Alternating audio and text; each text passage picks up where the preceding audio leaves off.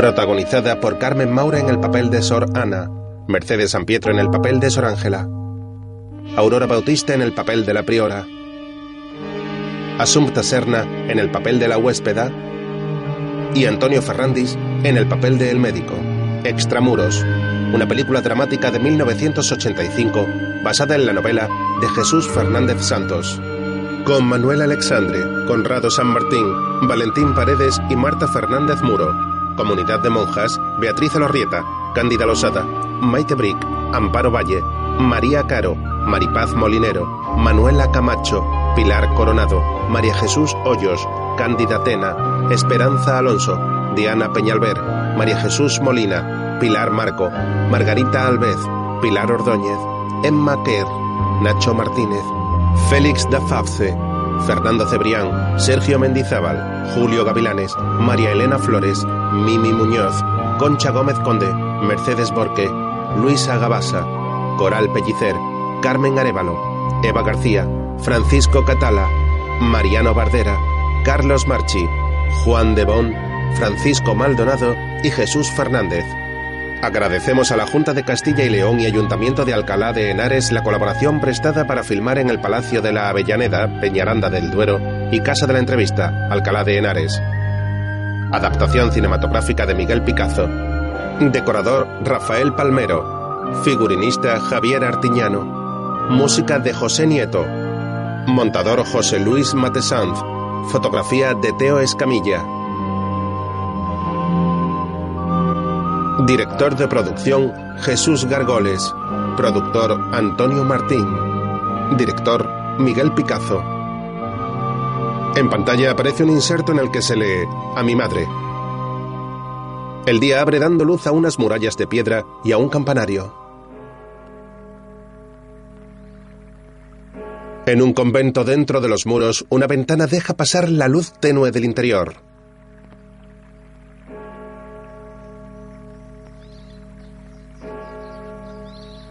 Las monjas del convento cantan los maitines leyendo las oraciones en unos libros.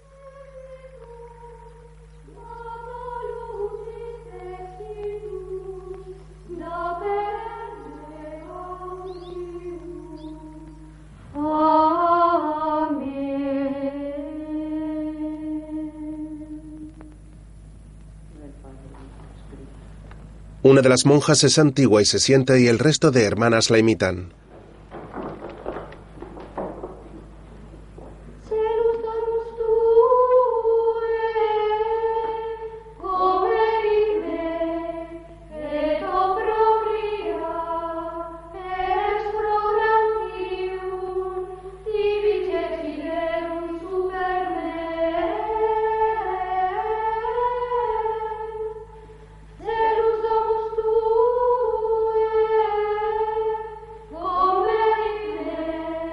Una de las monjas se echa hacia adelante en su asiento, respirando con dificultad y poniendo cara de dolor mientras canta. La hermana deja de recitar y se apoya en el brazo de su asiento para levantarse. Al incorporarse cae al suelo desfallecida. Sus hermanas se acercan a ella preocupadas y la levantan del suelo. La Madre Superiora va junto a ella también. No se alarmen sus caridades y queden tranquilas. Sáquenla al portal, por si el aire frío nos la devuelve a su ser. La priora y tres monjas se llevan a la mujer que se sostiene en sus compañeras con dificultad.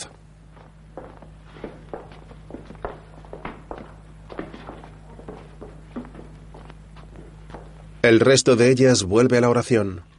Las mujeres llegan a la habitación de la monja desfallecida y la tumban en la cama.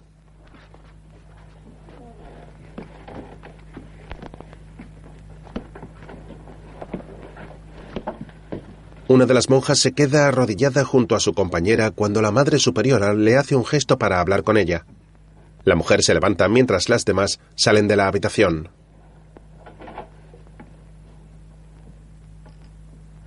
Quédese con ella. Si fuese necesario, avíseme su caridad. Dios proveerá.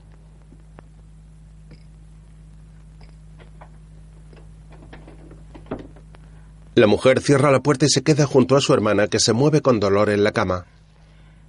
La monja se sienta junto a ella, la ayuda a incorporarse y le da de beber en un cuenco. Verá cómo este caldo la mejora.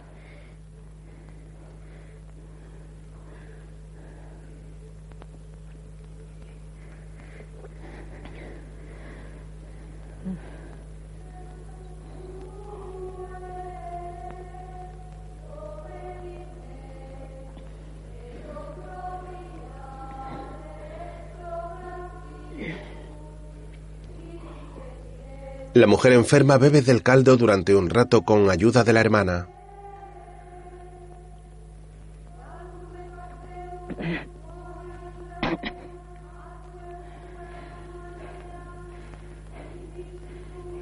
Quiero volver al coro. La otra monja la ayuda a incorporarse con dificultad.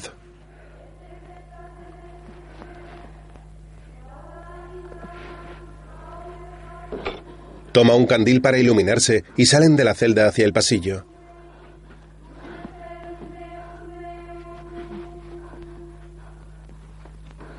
La monja enferma va apoyándose en su hermana y en las paredes del pasillo, caminando lentamente. Se desvanece otra vez y la otra monja la levanta del suelo y la mete de nuevo en la celda. Más tarde, un médico de unos 60 años le abre los ojos para examinarla con atención. La otra monja le ilumina la cara de su hermana con el candil. El médico se incorpora y mira con preocupación a la Madre Superiora que está de pie tras ellos. Luego salen de la celda y caminan hacia la puerta del convento. No, por ahora no será preciso llevarle a la enfermería. Aunque nada hay tan grave como una extrema debilidad. Sin embargo, su postración podría corregirse con pan, carne en abundancia y trabajos ligeros y breves. Que el Señor nos asista. La carne entró por última vez en esta casa en la fiesta del Santo Patrón. Y la sequía de estos años nos niega hasta el pan cotidiano. El médico y la monja se miran con seriedad y el hombre sale del convento.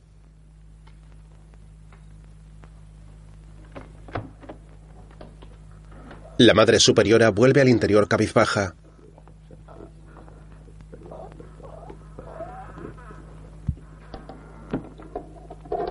Luego vuelve a la celda de la hermana enferma y se sienta junto a ella en la cama.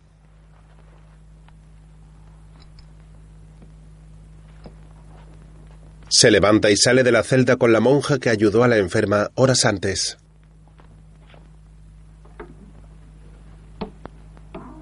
Es grave lo. Pienso que será cosa de poco. Alabado sea el Señor. Acompáñela todo el tiempo que pueda robar al coro y a la cocina. La madre superiora se aleja con cara de preocupación y la monja entra en la celda de la hermana enferma. Se sienta junto a ella y le lee un libro. Fue en la sierra de Córdoba, en donde el Salvador se apareció a la santa, tocando con sus dedos en sus manos y dejando para siempre sus llagas. Esta santa llegó a ser famosa, no solo por sus muchas virtudes y dotes sobrenaturales, sino también por alzar a su comunidad desde un estado miserable hasta lugar de citas y peregrinación de todo género de ilustres personajes. La monja deja caer el libro en su regazo. La hermana enferma abre los ojos con dificultad al dejar de oírla y la ve dormida con la cabeza apoyada en la pared.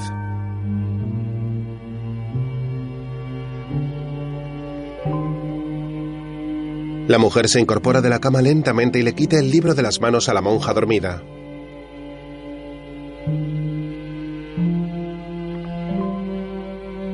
Vuelve a tumbarse en la cama con el libro sobre el pecho y respira profundamente agotada por los movimientos.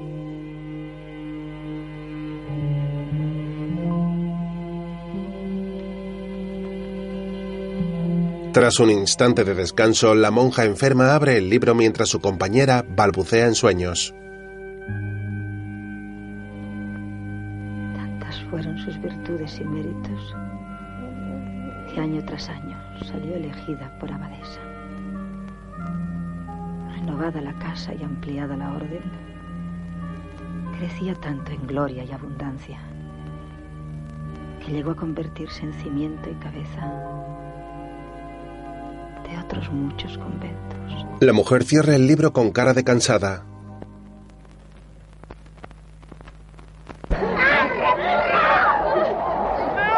Días después, decenas de personas salen de las murallas con sus caballos y carros, llevando con ellos sacos y víveres.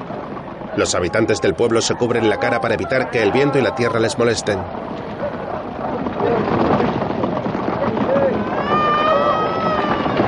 En el convento el capellán visita a las monjas.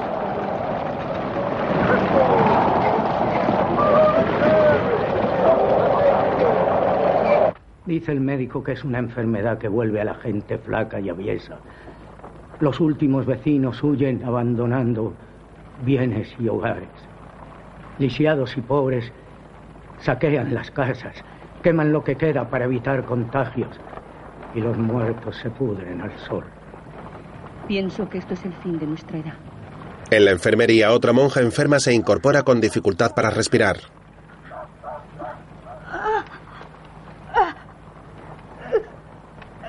Confesión. Confesión. Las monjas que están tumbadas a su lado se alejan de ella asustadas. El médico llega corriendo al convento mientras los habitantes continúan saliendo del pueblo. En la enfermería el capellán le da la extrema unción mientras las monjas rezan a su alrededor. Peristan santa uncionem, e suam pisima misericordia, interjectivi Deus, quid quid, per visum, manus.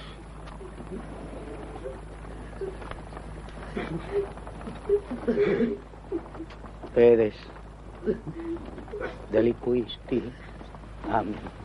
Más tarde las monjas cubiertas con velos negros llevan el cuerpo de la hermana fallecida. La monja que cuidó días atrás a la otra hermana llora en el claustro al ver pasar a sus compañeras.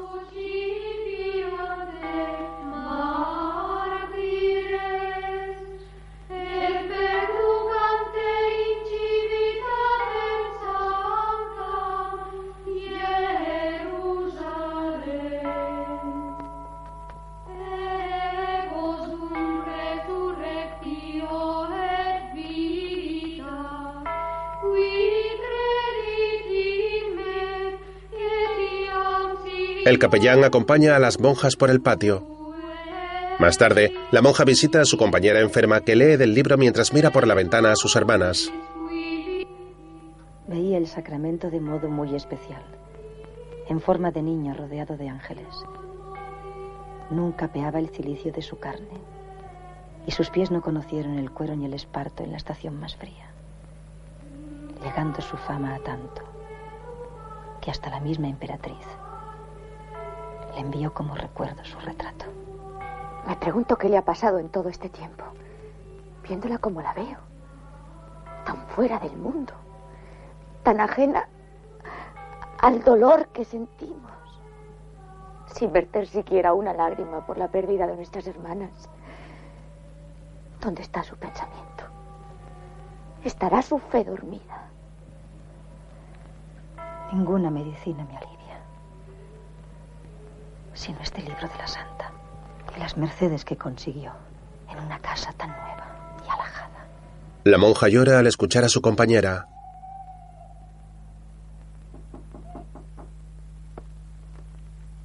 Por la noche, la monja, Sorana, duerme en su cama. La monja enferma, Sor Ángela, abre la puerta de la celda de su hermana. Ana se incorpora, se queda sentada en la cama y extiende los brazos hacia ella, pero Ángela se queda de pie, apoyada en la puerta.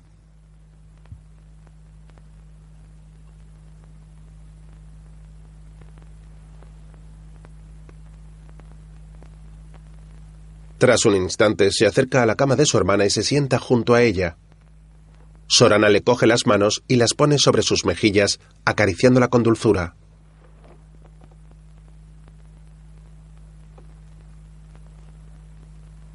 Estáis temblando. Tenéis las manos heladas.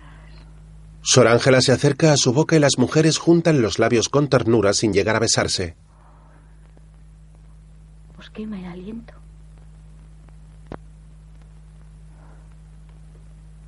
Estáis enferma.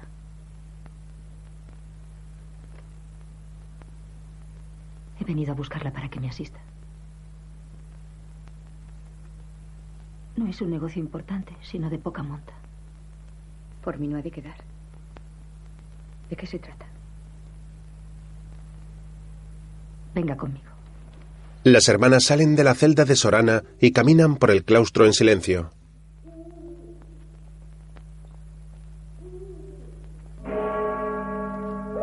Sorana se queda quieta, asustada y Sor Ángela la coge de la mano para seguir caminando. Suben por unas escaleras, vigilando que a sus espaldas nadie la siga. Llegan a la celda de Sor Ángela y cierran la puerta.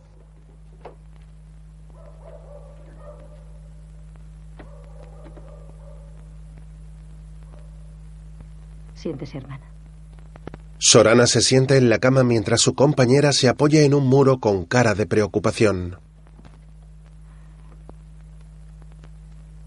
Ama a mi hermana esta casa.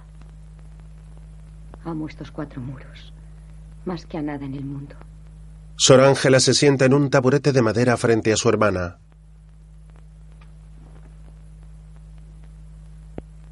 ¿Y a mí? ¿Me ama un poco todavía? Mi aliento y mi voz os pertenecen. Toda yo soy vuestra. A pesar de vuestros silencios. ¿Estáis segura? ¿Qué más puedo decir después de tantas noches juntas las dos? Hemos andado demasiado tiempo el mismo camino de goces y espinas como para volverme atrás. ¿Qué estáis dispuesta a hacer por evitar la ruina de la casa? Todo. Pero está en nuestras manos. Ángela asiente y se sienta junto a su hermana en la cama. Recuerda, mi hermana, el libro de la santa. Sorana apoya la cabeza en el pecho de su compañera. Quizá también nosotras seamos capaces de salvar nuestra casa. Ambas se tumban sobre el colchón. El destino de la orden depende de nuestra decisión. Tengo un propósito firme y decidido. Solo me falta alguna ayuda. No somos santas como las del libro. Puede que algún día el Señor nos favorezca. El Señor no nos oye. Sorana se incorpora un poco del pecho de su compañera y la mira con el ceño fruncido. El Señor no nos oye. Bien se ve que nos tiene dejadas de su mano. Pronto estaremos todas muertas. Muertas y enterradas en algún rincón del claustro. Y no seré yo quien se resigne. Eso parece soberbia. Consejo del demonio. Mejor fuera buscar un confesor y hablarle con humildad. Él puede traernos la luz. No. Yo sola salvaré el convento si es que no queréis ayudarme. Pero, ¿qué puedo hacer yo? Las mujeres se sientan en la cama y Sorana intenta besar a Sor Ángela, que se aleja de ella. Ana se apoya en su hombro y se levanta al instante.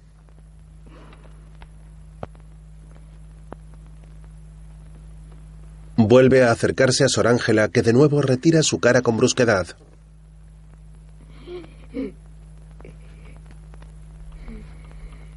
Ana se aleja llorando hacia la puerta. Se vuelve para mirar a su compañera y sale de su celda. Al día siguiente reza tumbada boca abajo frente a una estatua del Señor. Perdona a mi hermana, Señor. Perdona su cólera. Protégela del demonio. Siempre al acecho cuando las almas andan presas de inquietudes.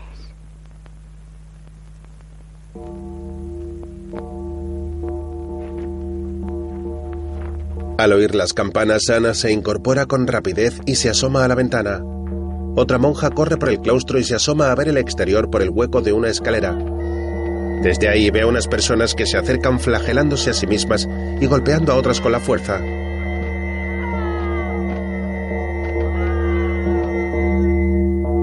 Luego baja de la escalera y toca otra campana. Otra hermana cierra las puertas del convento al ver acercarse a la gente.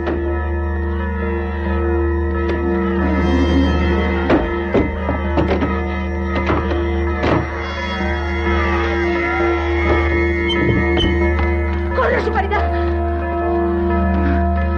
¡Corre, hermana! La madre superiora y las hermanas suben por una escalera y se asoman a una ventana a ver qué ocurre en el exterior.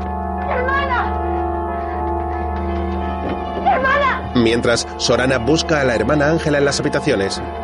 El resto de monjas sigue subiendo y asomándose a las ventanas con celosías.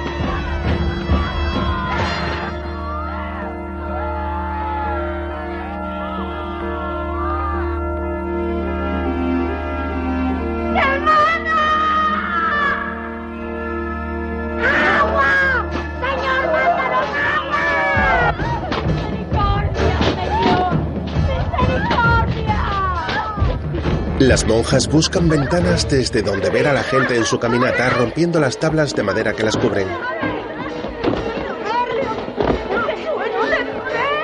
Se pelean entre ellas para acercarse a las ventanas.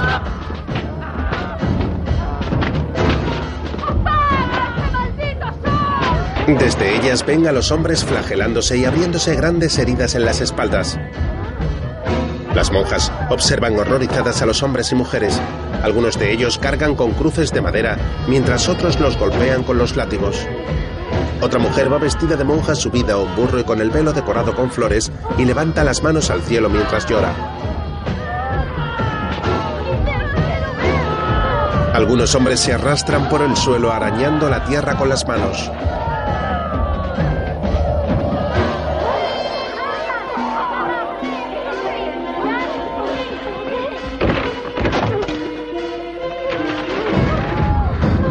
Un hombre se masturba mientras llora y otro trata de pararlo, pero el hombre lo arrastra mientras le da con el pene en la cara.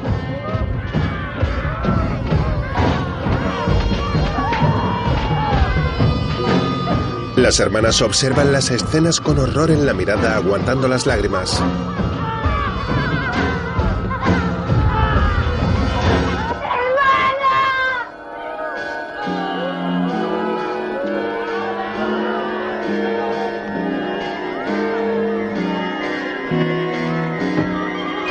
Dolorida, la hermana Ana se apoya en una viga de madera y deja de gritar.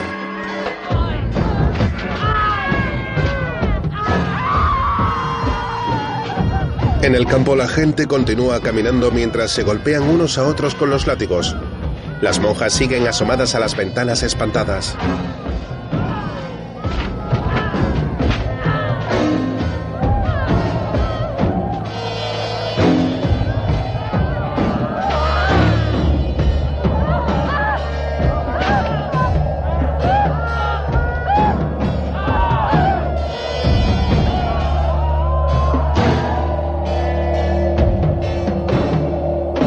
Un rato la gente se aleja del pueblo y las hermanas se separan de las ventanas.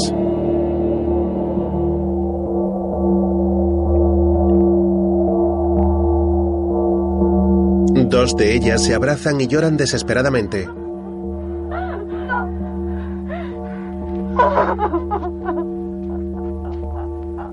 La Madre Superiora toca la campana mientras reprimen sus lágrimas y más tarde se reúnen en la capilla. El capellán da misa, mientras tras la celosía de madera, las monjas veladas en negro escuchan cabizbajas.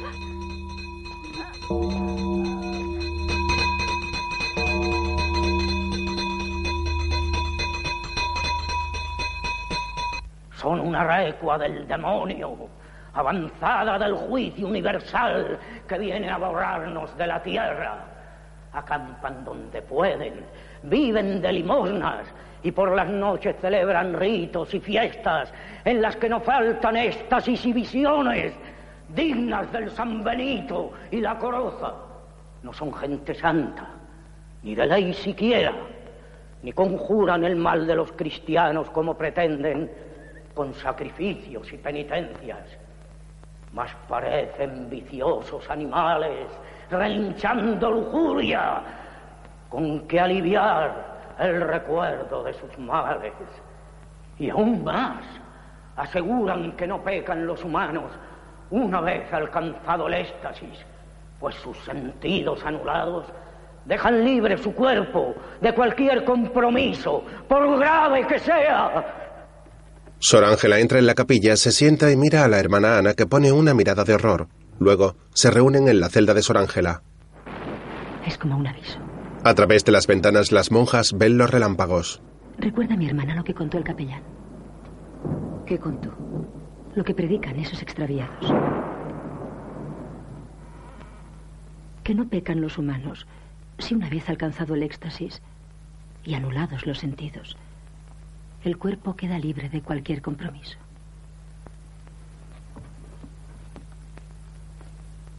Así, en éxtasis, llevaremos nuestro empeño adelante. ¿Qué empeño? Salvar la casa. Sor Ángela le muestra una pequeña daga a su hermana. Con arma tan pequeña. Y con mis manos. Hiriéndolas. Ana se lleva las manos de Ángela a la cara. No. No puedo herirlas. Una vez las heridas maceradas, alguien hará correr la voz de que son llagas, obra del Señor. La gente acudirá. Y a poco que la seca y el mal aflojen, nuestra fama llegará hasta los aledaños de la corte. ¿Cómo habrá de perdonarnos el Señor? ¿Cómo lo recibiremos en nuestro cuerpo si mentimos? Una vez la casa salvo, yo misma diré la verdad al capellán, salvando el alma de las dos a cambio de alguna dura penitencia. Abrazada a la hermana Ana que se apoya en sus piernas, Ángela se asusta con el ruido de la tormenta. Todo el mundo ve en estos tiempos fantasías y apariciones. No oyo hablar de la campana del milagro. Nunca oí tal. Pues sepa que repica sola. Cuando va a suceder alguna desgracia. Como ahora. Ángela tiene la mirada perdida y Ana la observa con preocupación. Muchos cambió la enfermedad. Y aquel libro.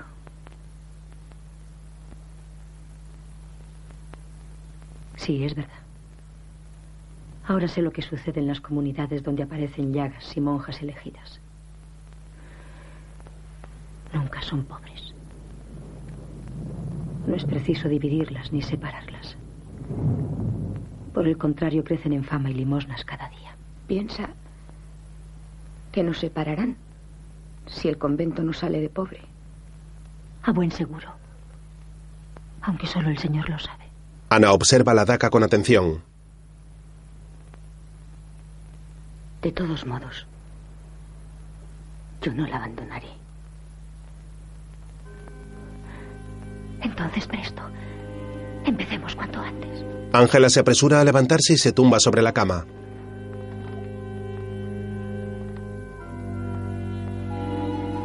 Ana se arrodilla junto a ella y toma su mano izquierda.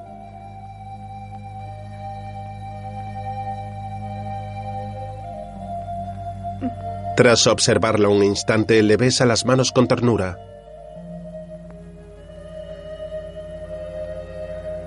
Coloca sobre la palma de su mano la daga, mira de nuevo a Ángela y vuelve a besarla hasta llegar a su hombro con los labios.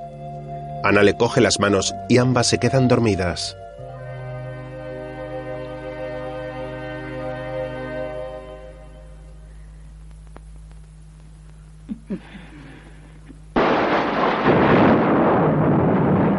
Ana y Ángela se despiertan aturdidas por el ruido del trueno.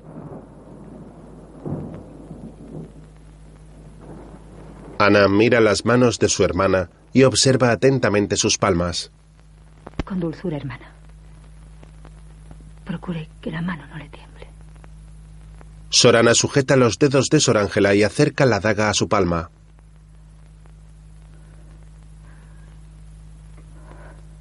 Tras mirar una vez más a su amiga, le realiza un pequeño corte en la palma de la mano.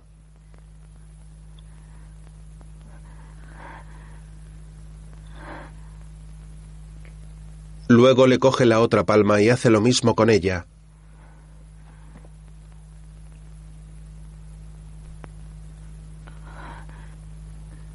Al acabar, besa sus manos y se acerca despacio a su cara con los labios.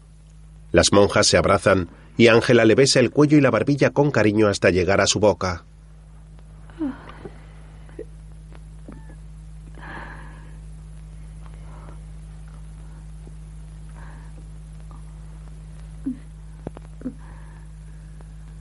Sola y alejada.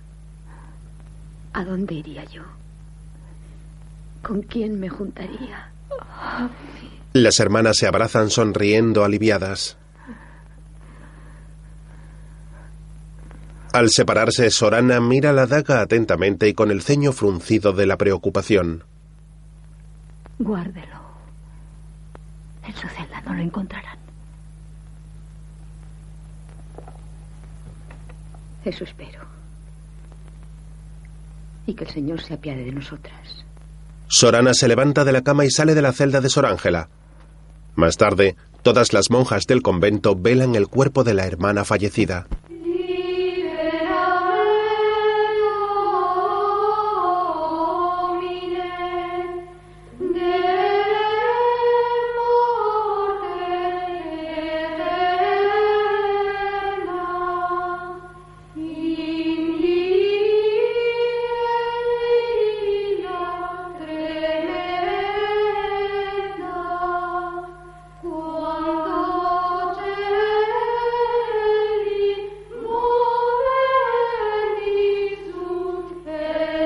Mientras las monjas cantan, Ana, con el velo cubriéndole el rostro como a las demás, observa a la hermana Ángela.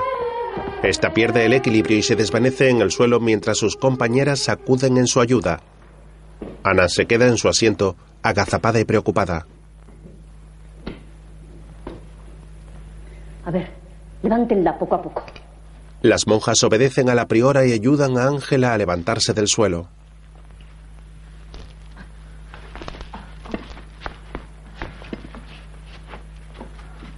Las hermanas llevan el cuerpo de Sor Ángela desvanecido con dificultad hacia una silla donde la sientan.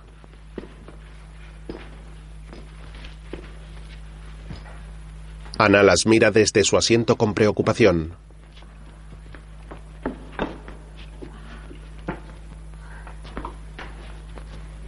Llévenla hasta la celda.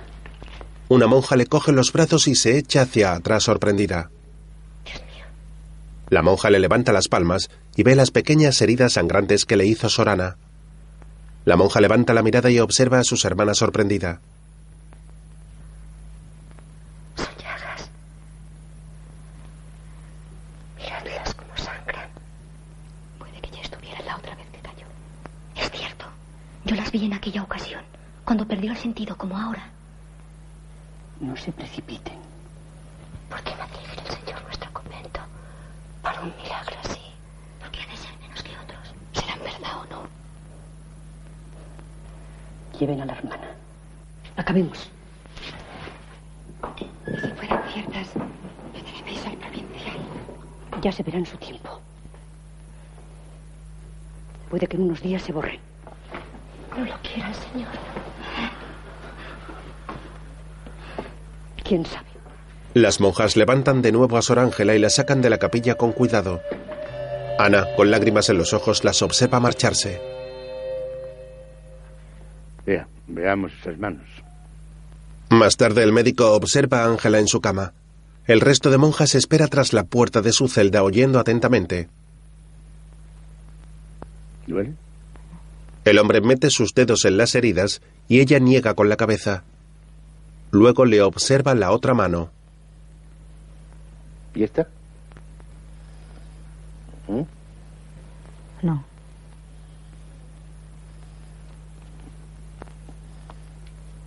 ¿Y ahora? El médico le aprieta los puños y ella vuelve a negar. Desde el pasillo Ana se da la vuelta y se aleja inquieta.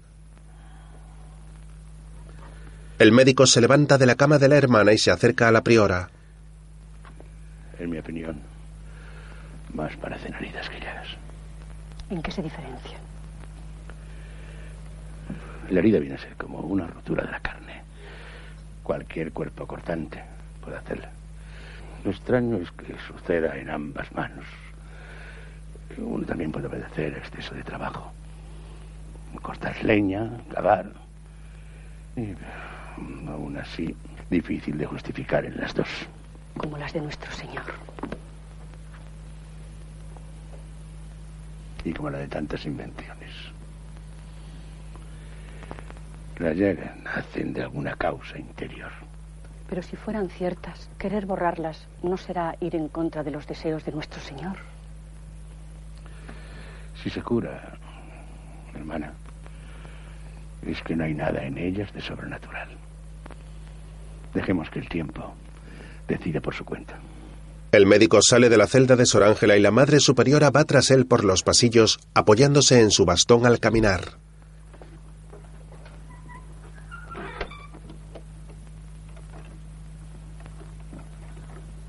Tras la escalera del pasillo está sentada Ana evitando que la descubran, agachada y esperando a que el médico y la priora se hayan alejado.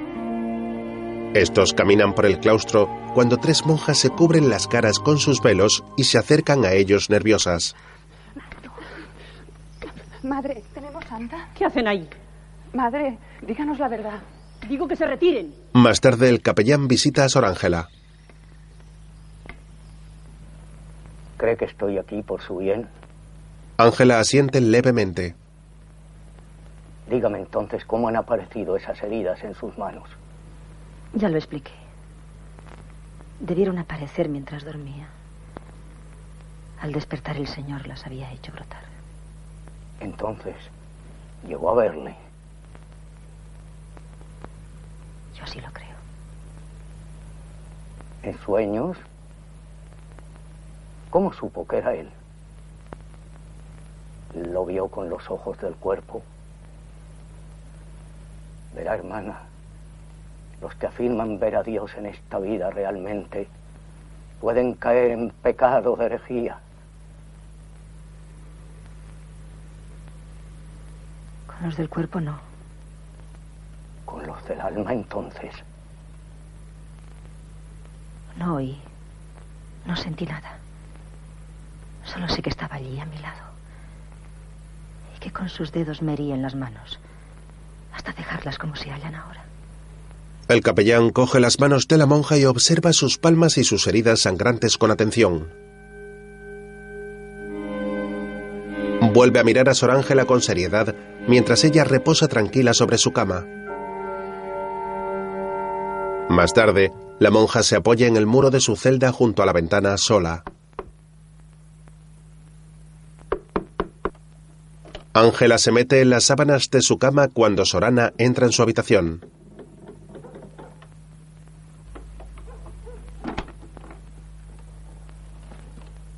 El cargo está cumplido.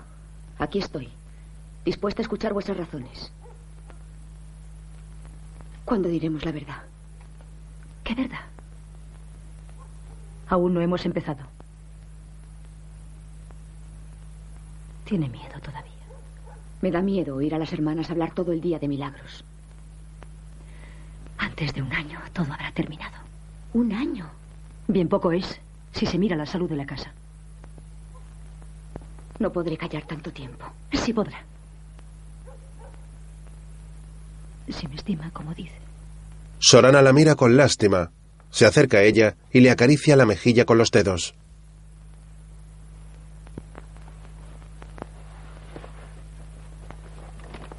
Abre las sábanas y se tumba en la cama junto a Sor Ángela apoyando la cabeza sobre su pecho y besando sus manos.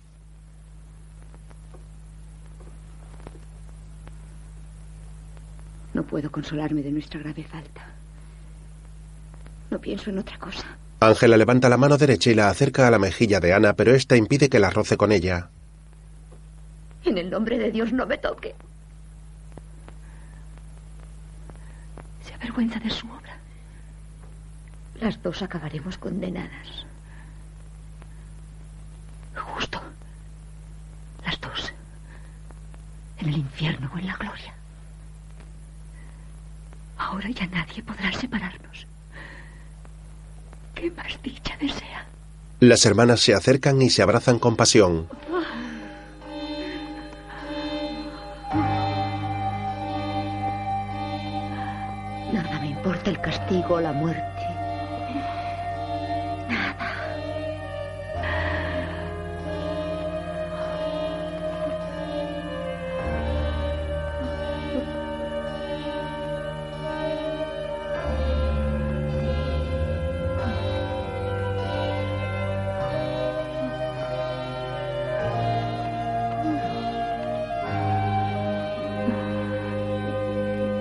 Sor Ángela y Sor Ana se besan en la barbilla y por el cuello con dulzura y se tumban en la cama.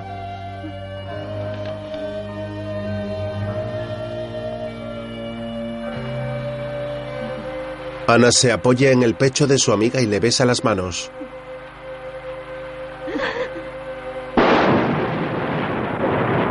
Ambas se asustan con el relámpago y se abrazan con fuerza. En el claustro y el patio, las monjas salen a recibir la lluvia con alegría.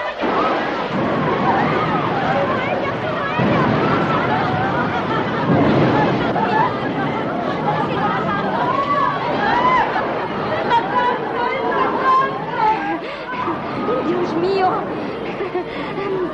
Gracias. Las mujeres se mojan con la lluvia y levantan las manos al cielo agradecidas. Por la noche, mientras el tejado inclinado del convento deja caer el agua, Ana y Ángela continúan abrazadas en la cama. Las almas que procuran el bien y mayor honra del Señor, solo a Él deben rendir cuenta de sus actos. Cuando toca confesarse, miento. Tal me sucede a mí. Juntas. Iremos las dos en cuerpo y alma, hasta el fin de este secreto negocio.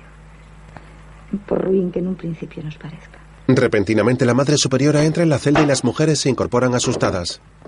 Malo es lo que se adivina. Pero más grave, aquello que revelan nuestros propios ojos.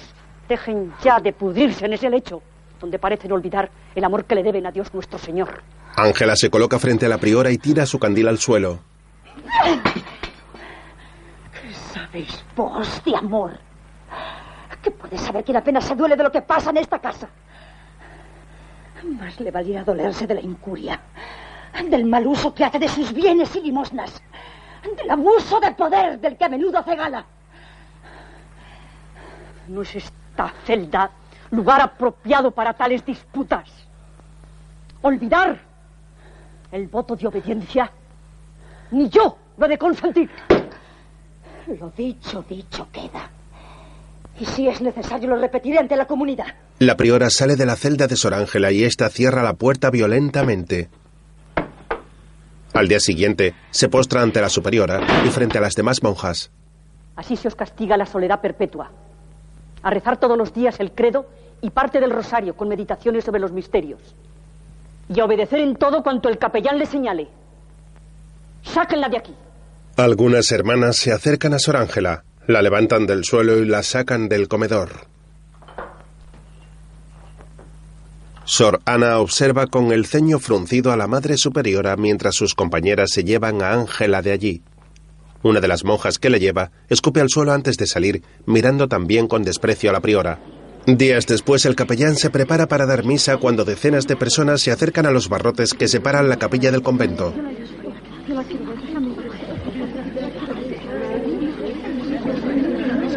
¿Está la santa ahí?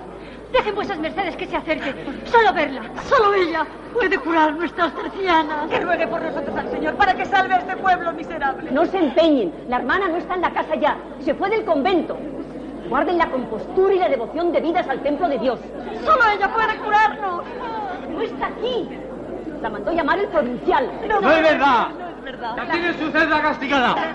El Señor no la ha de perdonar. Yo la he visto en la huerta esta mañana. Dejen que salga o nos quejaremos al duque protector de esta casa. Digo que no puede ser. ¡Ea! ¡Acabemos! Os cerraremos para siempre la capilla.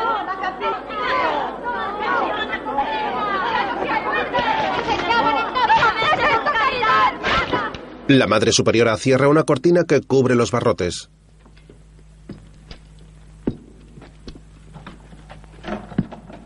Más tarde la priora entra en la sala capitular seguida de las hermanas del convento.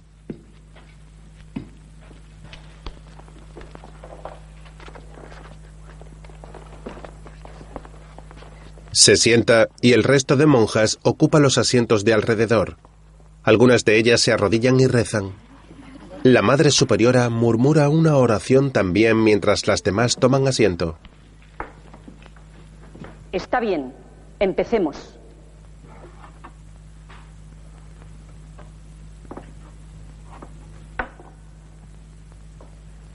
Ante todo quiero que sepan que a nuestra hermana en Cristo se le ha dispensado el castigo de soledad.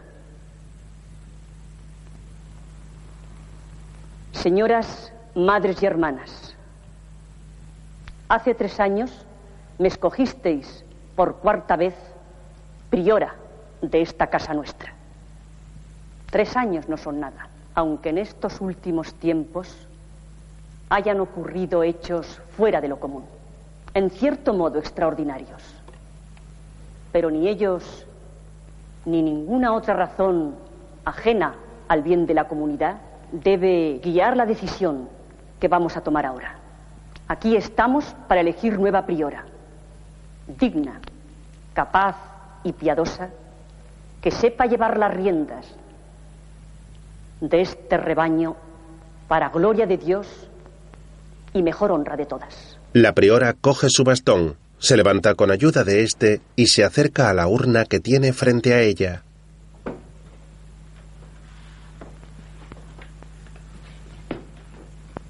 Las monjas comienzan a acercarse a la caja de madera y meten sus votos por la pequeña ranura que tiene en el centro.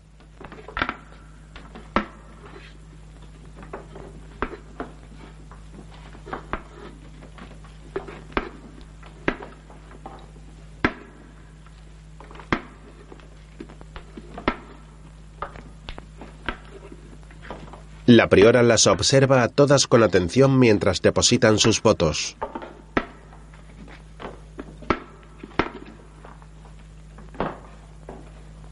Cuando finaliza la votación, la Madre Superiora abre la urna y observa los trozos de papel. Haga su caridad el recuento en alta voz. La mujer cierra la urna y las monjas observan a Sor Ángela. La antigua Madre Superiora solloza y otras tres monjas van a consolarla, mientras la nueva priora, Sor Ángela, se acerca al centro de la sala. Impostora, denunciaré al obispo sus manejos. Sorana observa la escena con preocupación mientras Sor Ángela se arrodilla.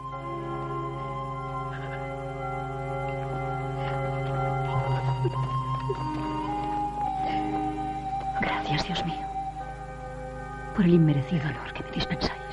La hermana Ana sale de la sala capitular cabizbaja.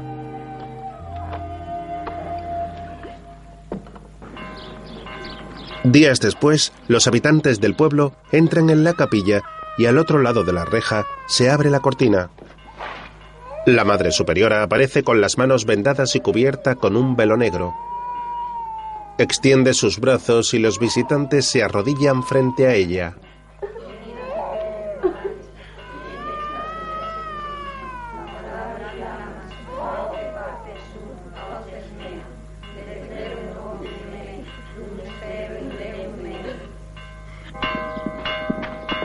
Mientras la gente sigue acercándose al convento, un hombre a caballo llega hasta allí. Ave María Purísima. Correo de la corte. Una monja recibe al mensajero que le entrega una carta en la puerta donde esperan y rezan algunos feligreses.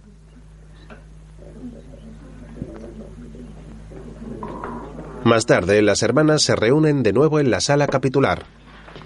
La priora, Sor Ángela, se sienta en el asiento principal y mira a las hermanas con entusiasmo sosteniendo la carta entre sus manos vendadas. Hermanas, he recibido correo del duque, nuestro valedor.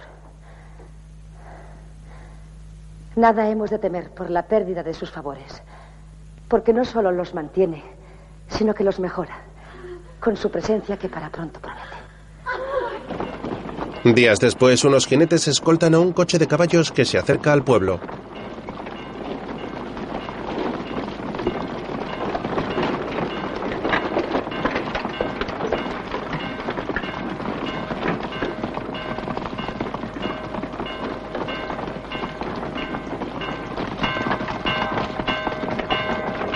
El carruaje entra en el pueblo y los caballos frenan en un patio frente a la puerta del convento. Del coche baja un hombre vestido de negro y tras él otro hombre con capa, espada y con un sombrero elegante adornado con una pluma. Antes de atravesar la puerta del convento le entrega su espada a su acompañante.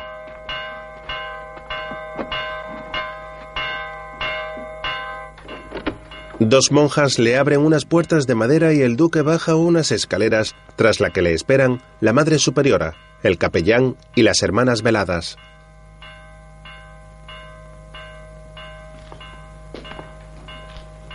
El duque se quita el sombrero como gesto de cortesía y se acerca a la priora.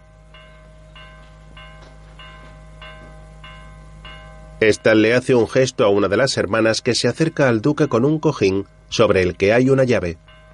El hombre también le hace un gesto a la hermana para que se retire y ésta se aleja de él. Sor Ángela se da la vuelta hacia las mujeres y éstas les abren paso. El duque deja pasar delante a la madre superiora y se alejan de las mujeres. Luego, el duque llega a la capilla ornamentada con imágenes de Cristo y se sienta. El capellán oficia la misa mientras las monjas oran tras la celosía.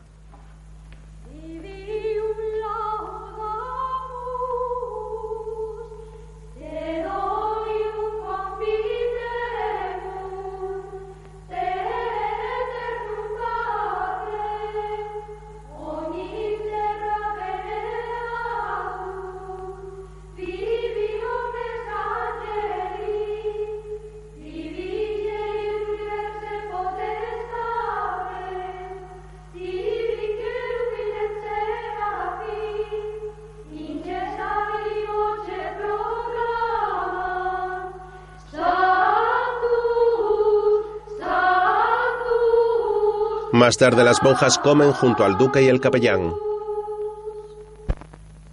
Quiero dar la bienvenida en nuestra humilde casa al señor duque, nuestro dueño, tanto en mi nombre como en el de mis hermanas. Yo también deseaba hace tiempo esta visita. Sobre todo desde que llegó a mis oídos el rumor de los prodigios que en la casa suceden. ¿Saben que se habla de ello hasta en la corte? Aquí no llegan noticias de fuera.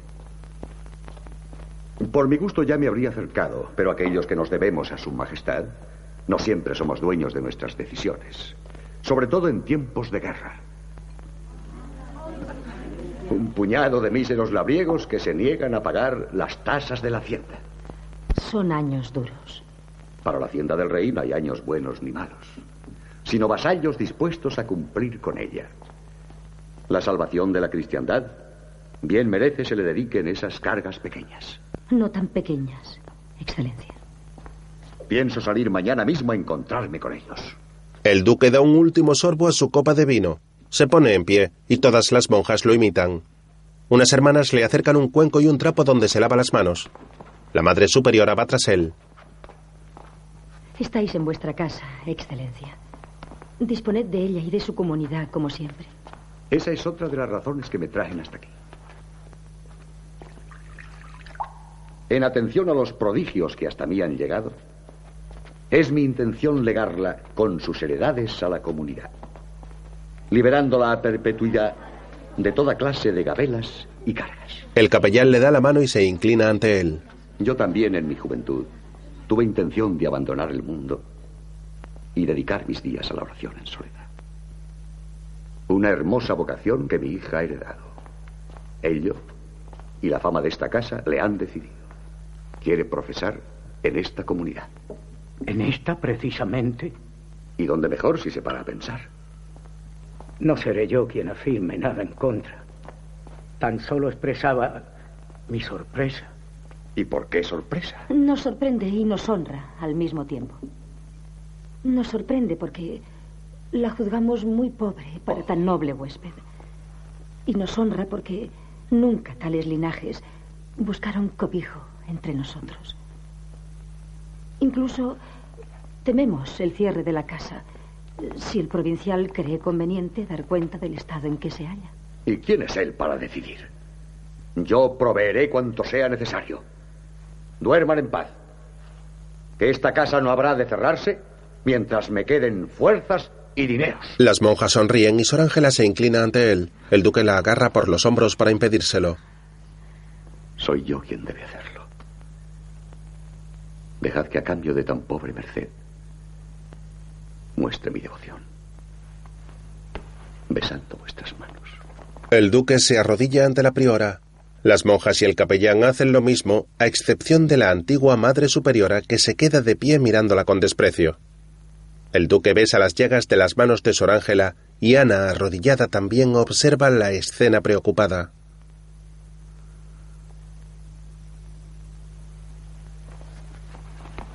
El duque se levanta y se marcha saliendo del convento con sus hombres y caballos.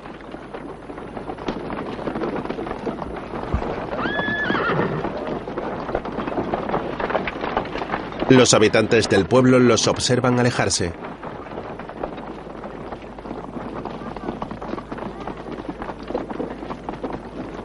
Días después, las monjas trabajan en el exterior del edificio lavando sus ropas y arando la tierra. La hermana Ana aprovecha la distracción de las demás para entrar de nuevo al convento. Mientras, la antigua Madre Superiora mete las manos en la funda de la almohada de Sor Ángela, que entra en su celda y se coloca frente a ella con determinación. Sorana las escucha tras la puerta. Yo digo a su caridad que no ha de ver la elección confirmada. Escribiré al provincial o poco valgo, o he de ver la rea de excomunión. Puede tomar la pluma ahora mismo si ello le place. Pero ni el provincial ni una nube de pelados podrán borrar lo que los votos decidieron. Haré que la expulsen de la casa. Tanto le duele verme en ella. Me duele que engañe de ese modo a la comunidad. Esas palabras ni me ofenden ni me dañan. Es más, las perdono de buen grado. Salga de mi celda y que no la vuelva a ver hurgando en mis ropas. Mientras Orana se aleja lentamente, la antigua madre superiora desobedece a la nueva priora y retira con brusquedad las sábanas de la cama de esta. Las monjas forcejean y Sor Ángela lanza al suelo a su predecesora. Ana entra corriendo en la habitación y ayuda a la hermana a levantarse mientras la priora coloca las sábanas. Toda esa farsa de las llagas durará bien poco. Aunque me sea preciso recurrir a Roma. La antigua priora sale de la celda de Sor Ángela con ayuda de su bastón.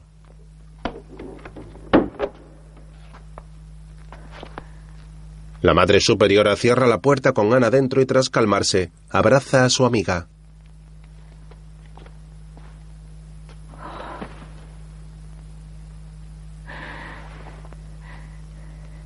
Estoy muy orgullosa y satisfecha del modo que guardáis nuestro secreto. Quede tranquila.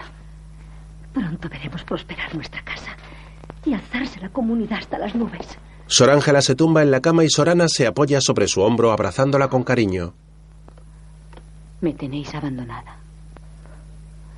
Qué poco sabéis de mi dolor. De tantas noches de suplicio y espera. Sor Ángela se incorpora lentamente mirando frente a ella con el ceño fruncido. Ana la mira con preocupación.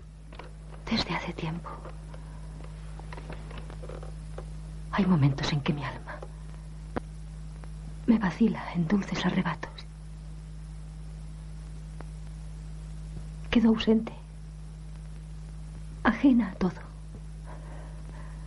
Apenas si distingo nada de cuanto me rodea. Sin otra cosa que mis propias manos. Así paso días enteros, como perdida la razón, con el alma fuera de mí. Tengo miedo. Bien veo en esas alucinaciones la obra del gran embaucador que nunca ceja y que acabará separándonos. No. Eso no.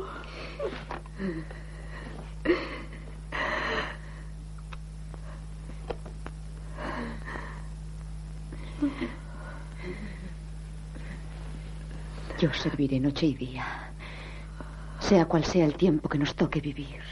Sorana besa el cuello de la priora mientras sollozan.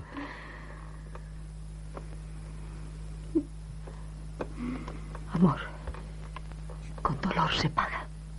La madre superiora se incorpora y se levanta de la cama con lágrimas en los ojos mientras Ana la mira con preocupación.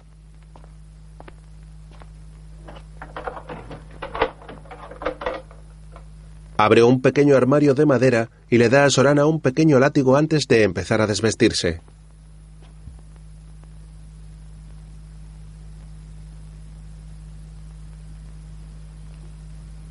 Luego, la monja azota en la espalda a la madre superiora que está tumbada en la cama boca abajo.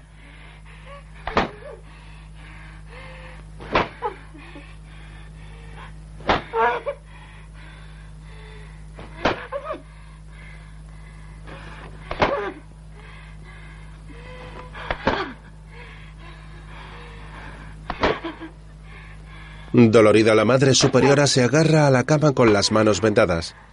Luego Sorana se desabrocha también la parte trasera del hábito y se azota a sí misma.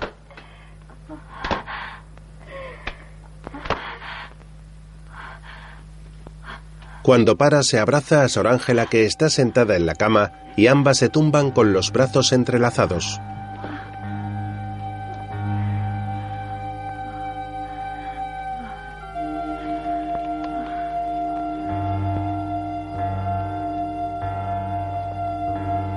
Tras un rato se levanta de nuevo de la cama y dolorida se retira las vendas de las palmas.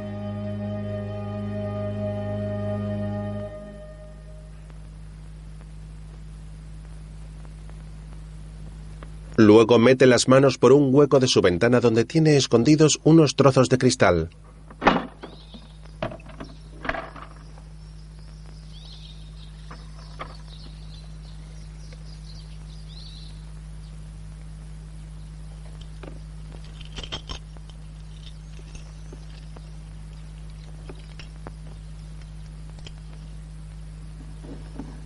Los coge y aprieta los puños de manera que las heridas le sangran más y se le hacen más grandes y profundas.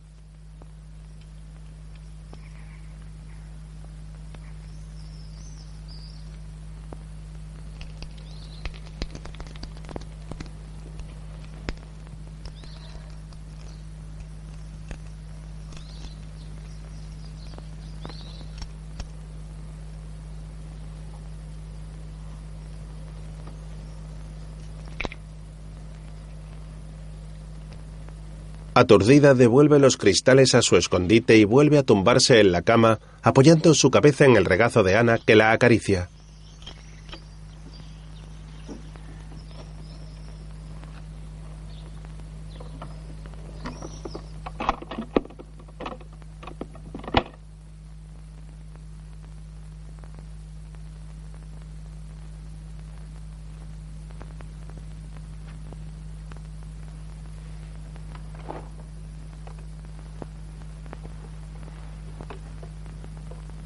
Las mujeres se quedan un instante tumbadas.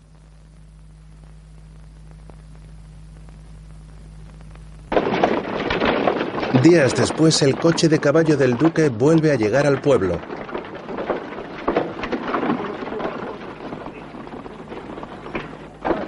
Este para de nuevo frente al convento. De él se baja una monja y tras ella una mujer de unos 25 años que lleva un velo negro cubriéndole la cara.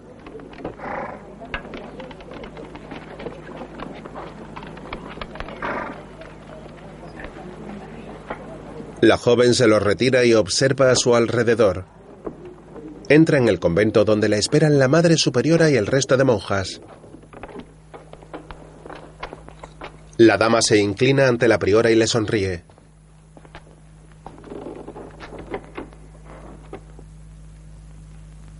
Reverenda Madre, al llegar a esta casa quiero ser tratada como una más de las hermanas. No deseo privilegio ni atención especial.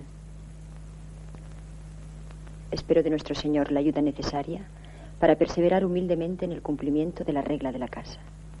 La Madre Superiora y el capellán sonríen con humildad.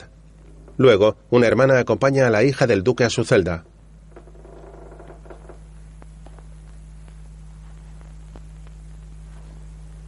La joven entra en ella observando la austeridad de la habitación y la monja que la acompaña le sonríe y se marcha.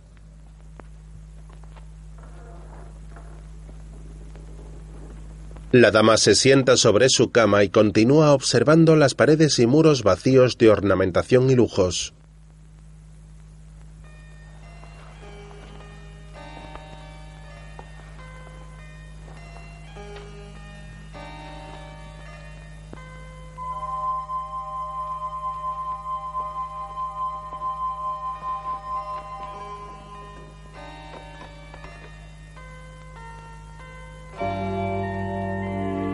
La nueva hermana acude a las comidas y a los rezos según pasan los días en el convento, observando a sus compañeras con recelo.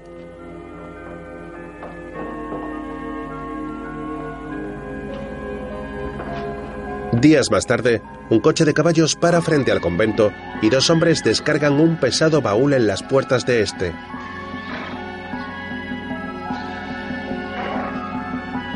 Una mujer entra en el convento cuando una hermana le abre la puerta. Soy del servicio personal de la duquesa. Hermana, hágase cargo del equipaje. La monja obedece confusa mientras los hombres siguen trayendo cosas a las puertas del convento.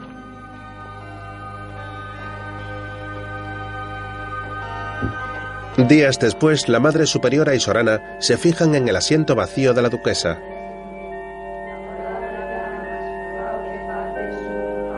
El resto de las hermanas murmura entre ellas observando la silla desocupada. Días más tarde, Sorana entra en la celda de la hija del duque y deja pasar a la priora que entra con seriedad. Una mujer decora el pelo de la duquesa y la maquilla.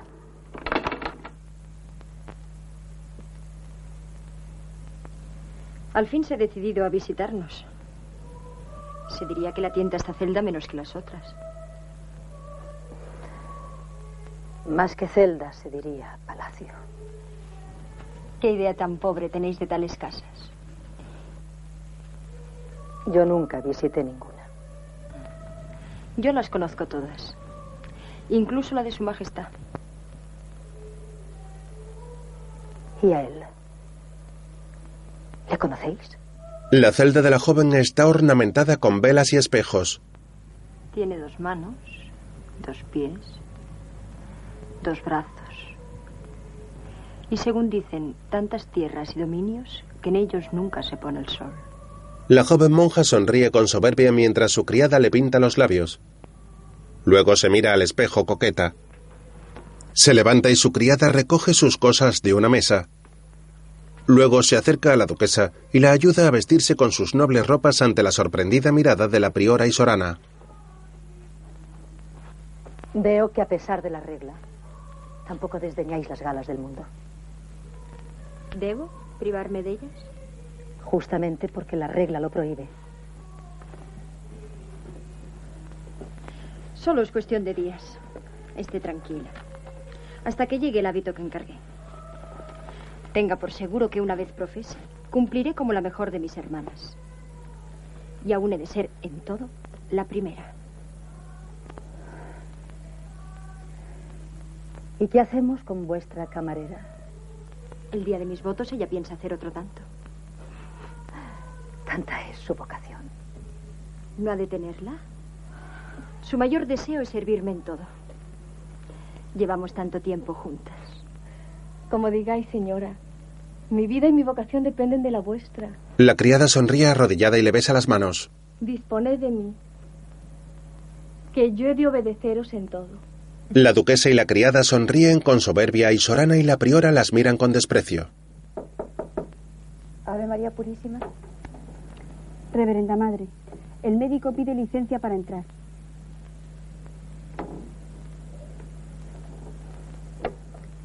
Hacedle pasar.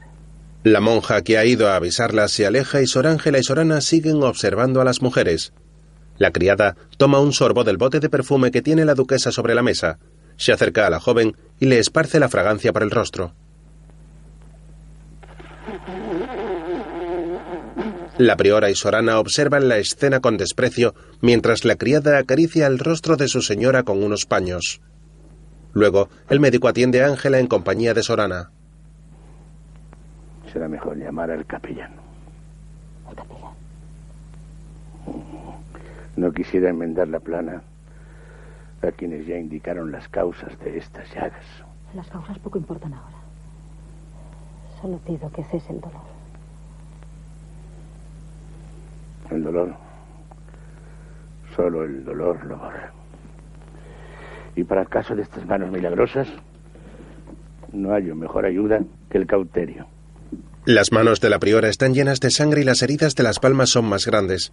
Las monjas se miran asustadas ante las palabras del médico. Este le pincha los dedos con un alambre.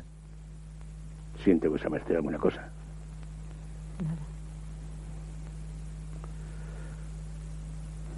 ¿Y ahora? Ahora menos aún.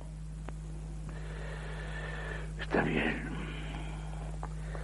Será preciso probar con el cauterio.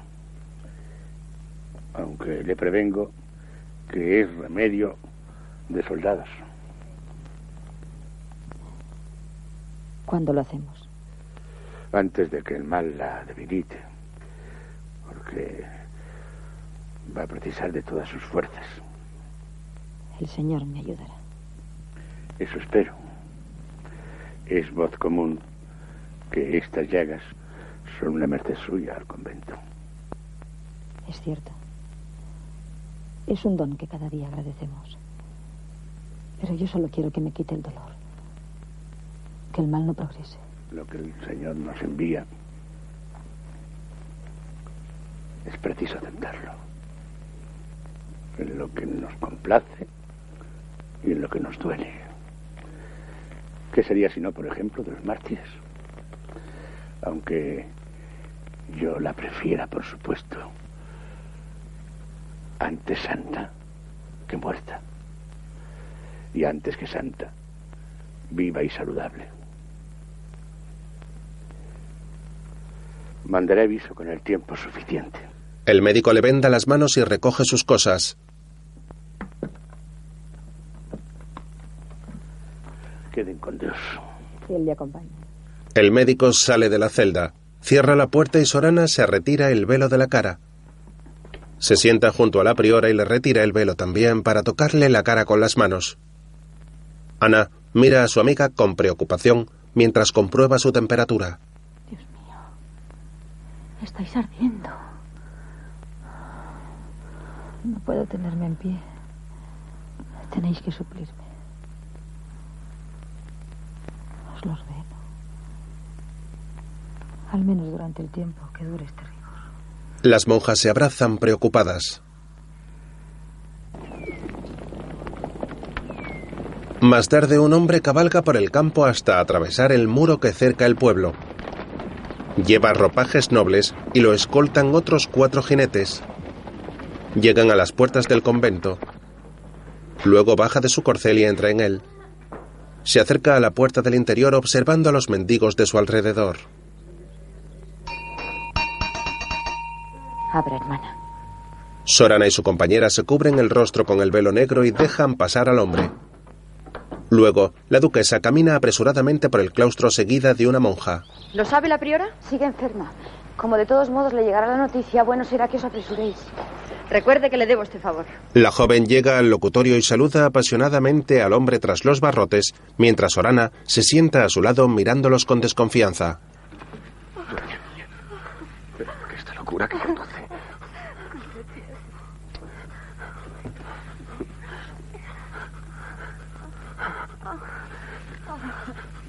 No puedo entenderlo. ¿Por qué tan lejos? La duquesa le besa y lame con pasión los dedos a través de la reja. Tu profesor, tu esclava. Se diría que no me conoces. Porque sé de lo que eres capaz. Parece necio usted jugar a los conventos.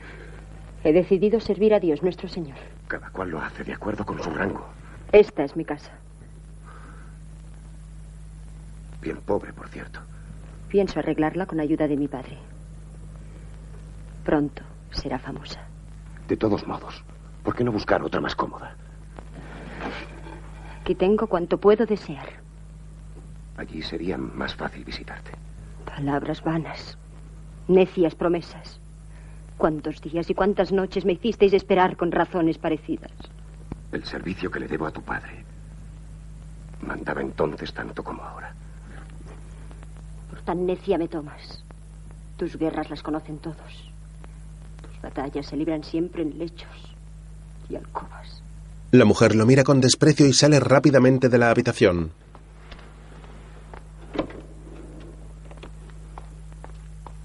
Sorana cierra la cortina que cubre la reja y apaga los fuegos que iluminan la estancia. La monja se extraña con el ruido que le llega desde el patio. Yo soy la priora, la máxima autoridad de la casa. Locutorio han de ser autorizadas por mí. He bajado al locutorio para hablar con un pariente. Y en mis relaciones familiares no tiene por qué intervenir su autoridad. Esas manos famosas no serán capaces de cambiar mi decisión. Baje la voz. ¿No le parece bastante escándalo para un solo día?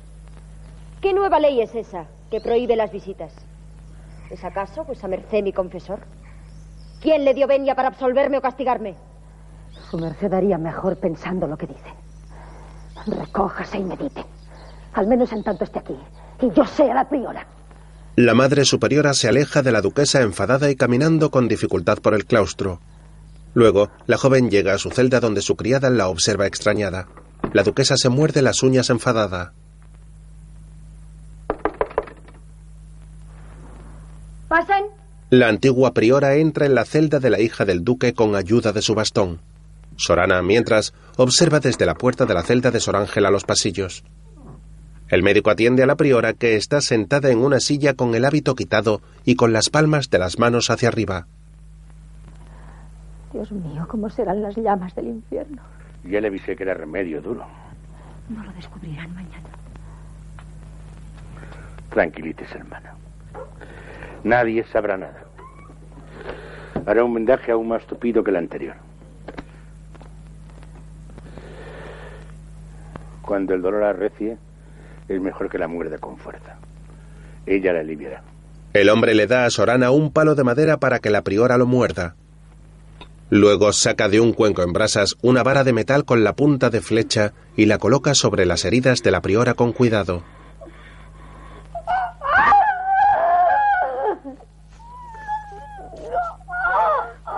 La madre superiora se desmaya del dolor y suelta el palo de madera de la boca. Sorana le coge la cabeza con cuidado mientras el médico termina y las observa extrañado. Luego, el hombre mete la vara en agua.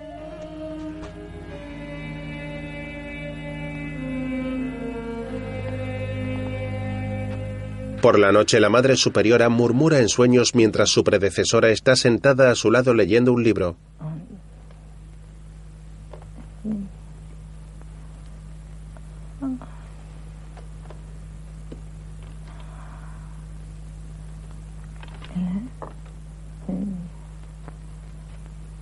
La antigua priora se inclina sobre su sucesora para oírla mejor. A la mañana siguiente, Sorana se sienta junto a la priora que duerme en su cama. La criada de la duquesa entra en la celda y a esta le sigue la joven que va arreglada con un aparatoso y ornamentado vestido.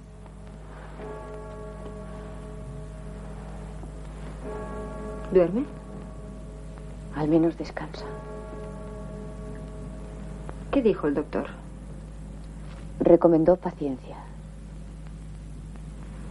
Si el mal no cede, será preciso acordar nuevas votaciones. Pues según dice el libro, no es bueno que ande el rebaño sin pastor. La joven se acerca a la puerta pero se vuelve hacia Ana de nuevo. Incluso esas mismas llagas pueden llegar a malograrse si el Santo Tribunal se fija en ellas. La duquesa y su criada se marchan. Días más tarde, el médico acude a la celda de la priora.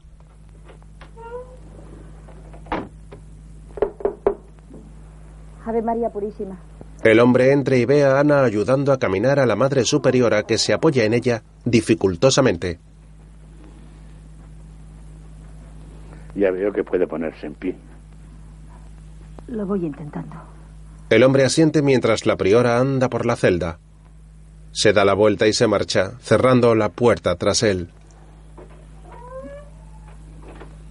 En el claustro el médico se reúne con el capellán bajo un arco del patio.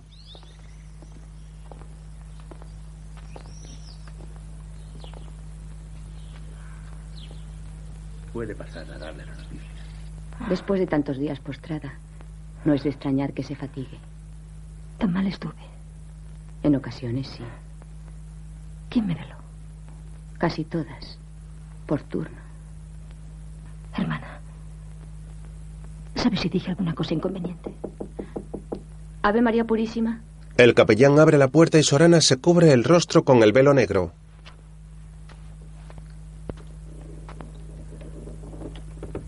El hombre cierra la puerta tras entrar en la celda de la priora.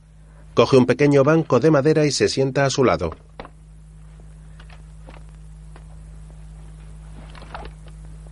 ¿Es cierto que ha empezado a sentirse bien? Vengo ante todo para informar sobre vuestro estado de salud. ¿Mi salud? ¿A quién debe informar? Al Santo Tribunal. Hace tiempo que se ha recibido una denuncia en contra de las dos. A buen seguro que esa denuncia ha salido de esta casa. El Santo Oficio no acostumbra informar de quién la cursó. Ni siquiera de la materia que se refiere. Tardará mucho aún. Tengan paciencia y rueguen al Señor. Si es cierto que han pecado, Él es el mejor juez. El capellán mira con lástima a las monjas y sale de la celda de la priora. Sorana se retira el velo de la cara y se arrodilla frente a la Madre Superiora. Hermana, van a quemarnos a las dos por nuestros pecados. No tenga miedo. Si grave ha sido nuestra falta, también el perdón es infinito. No el de los hombres. El Señor nos ayudará. Es inútil todo cuando intenten contra nosotras. Yo me pongo en sus manos. Y Él hará el resto. Y el infierno. Y la muerte. En la muerte está la auténtica vida. El perdón de nuestras graves faltas. El único camino cierto. Hasta los cielos. La priora mira a Ana a los ojos y ambas se abrazan. Días después, algunos ciudadanos venden objetos a los peregrinos que se acercan al pueblo. ¡Cruces milagrosas que la Santa ha tocado con sus manos! ¡Escapulario milagroso! ¡Compro una crucita de la Santa! Hermano, que ha tocado con Reliquias pasadas con las ropas de la Santa. con sus manos! ¡Luces que la Santa ha tocado con sus manos milagrosas! ¡Luces! ¡Luces que la Santa! Dos soldados se acercan a la puerta del convento y cierran las puertas. Uno de ellos se queda en el patio de este. La duquesa, mientras, recibe a algunas monjas en su celda.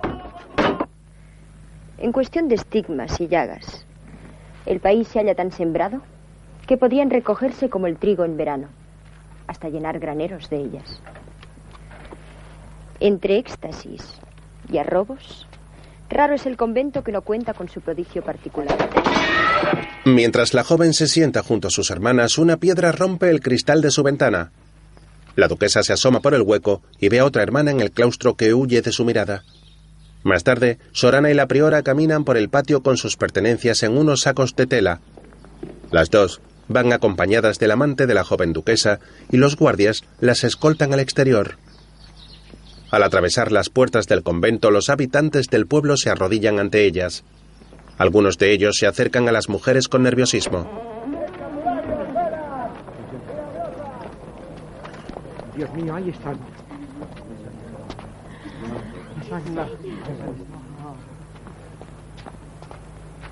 ¿Quieren sacar de la casa a ¡El Santo Oficio se la lleve a la corte! ¡No dejéis que se la lleve! Algunos hombres cogen a las monjas en volandas y los guardias tratan de separarlas de ellos intentando calmar a los habitantes alborotados. Cada vez más hombres se lanzan sobre ellas y más soldados llegan a separarlos de las monjas. Finalmente Sorana logra entrar en el coche de caballos con dificultad y tras ella la priora Ángela sube a él también. Frente al convento, los soldados siguen separando a los habitantes del pueblo de las puertas de madera y del coche. Este arranca y algunos hombres y mujeres corren tras él.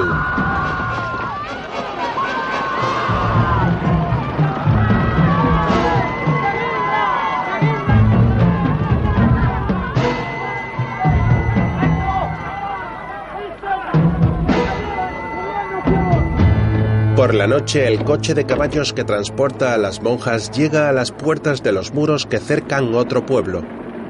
Un hombre abre los portones del castillo y el carruaje entra en él dejando a los ciudadanos que lo siguen con antorchas a las puertas.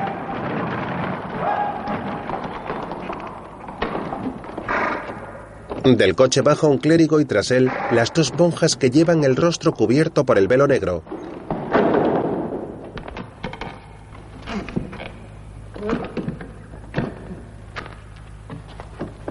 Sorana ayuda a la priora a apearse del vehículo y ambas caminan junto al clérigo y la escolta hacia el interior del castillo.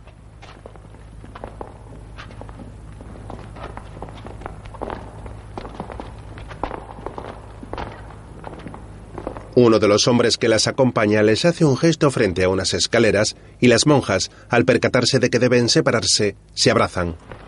Sor Ángela va tras el hombre y Sorana sube las escaleras junto al clérigo y un soldado que les ilumina el camino con una antorcha.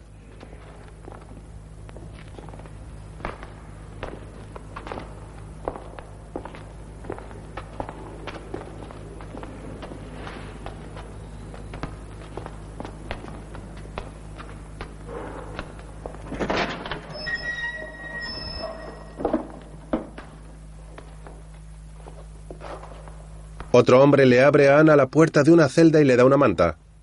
Cierran la estancia y la monja se sienta en unas tablas de madera observando a su alrededor.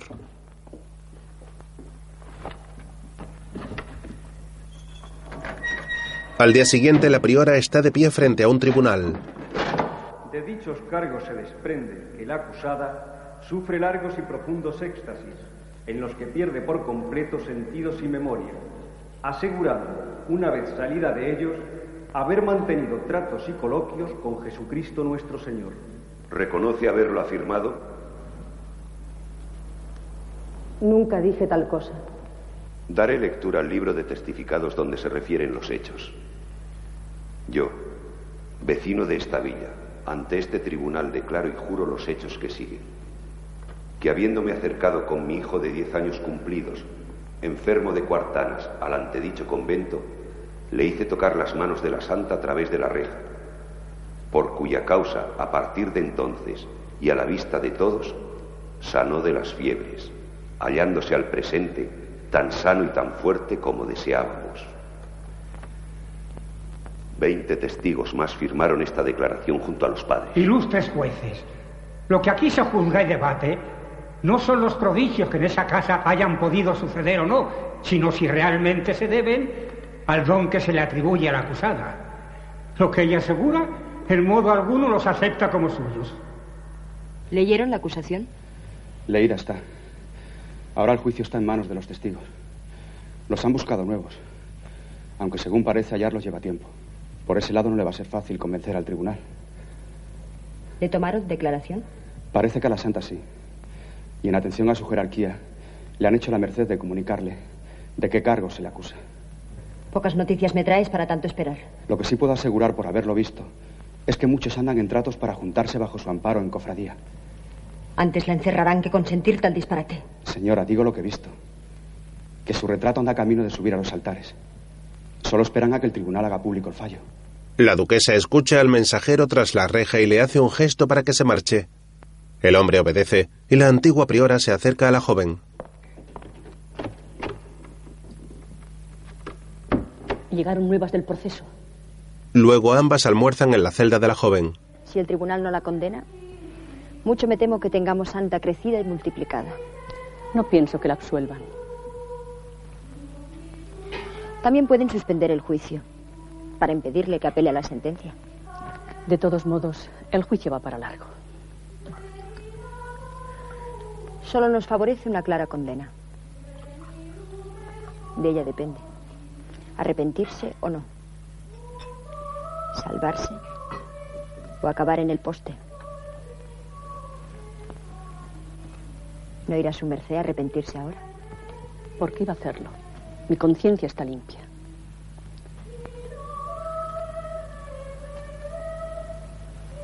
Solo di testimonio de la verdad. Lo que oí de sus labios, estando la acusada en sueños. ¿Y fueron esos sueños los que declaró en su carta? La monja asiente con la mirada baja mientras se come una pasta. ¿A qué preocuparse entonces? Con vuestro testimonio ha rendido un buen servicio a la comunidad. Y su merced será prior al fin. La joven duquesa sonríe levemente. Mi padre me enseñó que el mundo se mueve por dos razones poderosas. El poder y la gloria. ¿Qué clase de gloria pensáis hallar aquí? Como dijo nuestro Señor, mi reino no es de este mundo. No se halla en esta casa vacía y necia. Mas si me sirve como está hoy. No he de olvidarla. Cuando llegue la hora. La hija del duque continúa comiendo con una sonrisa pícara en los labios mientras la antigua priora la mira con el ceño fruncido. En su celda, la hermana Ana recibe a un hombre que le trae agua y comida. Hermano, nadie se deja ver. Ni me acusan, ni me llaman. Se olvidaron de mí. El hombre sale de la celda ignorándola. En el tribunal los hombres siguen juzgando a la priora. El último de los cargos es el más importante. Se refiere a los estigmas. Uno de los testigos asegura haber oído decir a la acusada que los recibe de nuestro Señor. ¿Es eso cierto? Yo no dije jamás tal cosa. Tenga presente la acusada que en caso de reconocer su culpa puede salvar su vida. Ilustre tribunal, la acusada conoce el alcance de tales beneficios. Bien, siendo así lo diré de otro modo. La acusada reconoce no haber afirmado que tales llagas son obras de nuestro Señor. Es cierto. Mas cuando la comunidad las reconoció por tales, tampoco afirmó nada en contra. Es verdad, nada dije.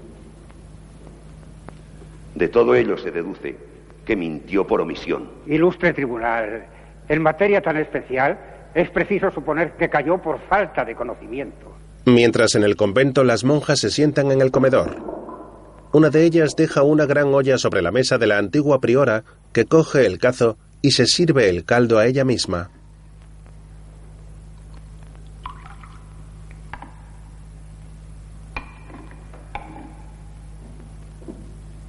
La monja retira la olla y la apoya sobre otra mesa, tras lo cual se dispone a servir al resto de sus hermanas.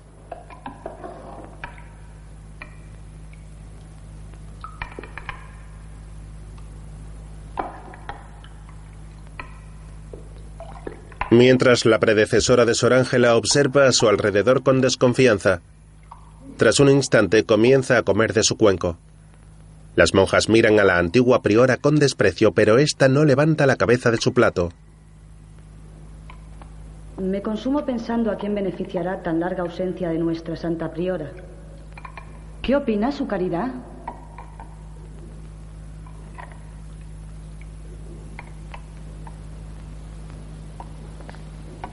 ¿Por qué no come en el receptorio nuestra huéspeda? ¿Qué teme? La anterior Madre Superiora continúa sin mirar a sus compañeras mientras come.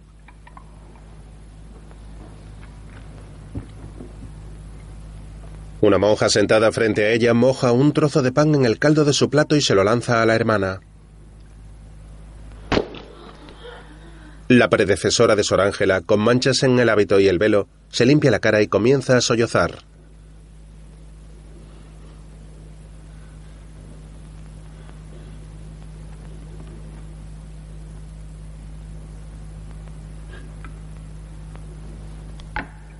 Mientras en el juzgado que escucha a la priora, el médico que la atiende con regularidad entra en la sala y se coloca junto a ella.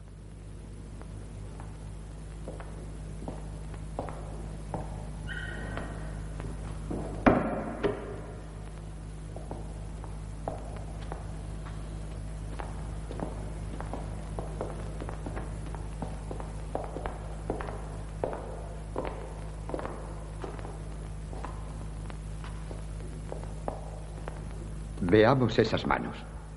Sor Ángela saca las manos de su túnica y las coloca boca arriba.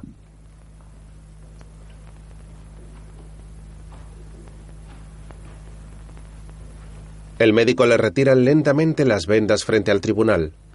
Mientras lo hace, cruza una mirada seria con la priora.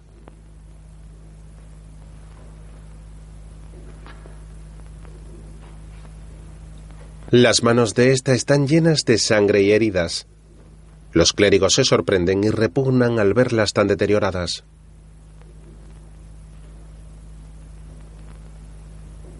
Puede retirarlas. La monja vuelve a esconder sus manos bajo su hábito y agacha la cabeza.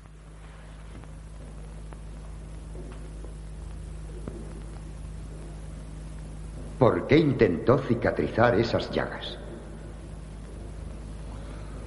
Consideré que si eran de naturaleza sobrenatural, nada perdía si fracasaba.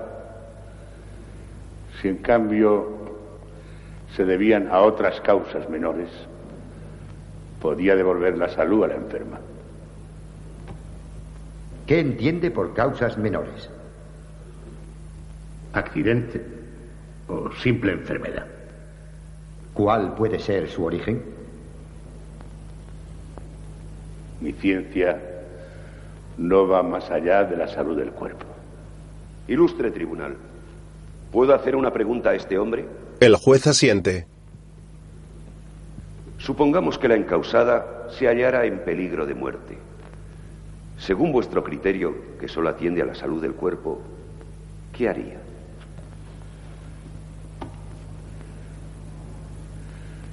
Si estuviera en peligro su salud, su vida, mi deber sería intentar curarla.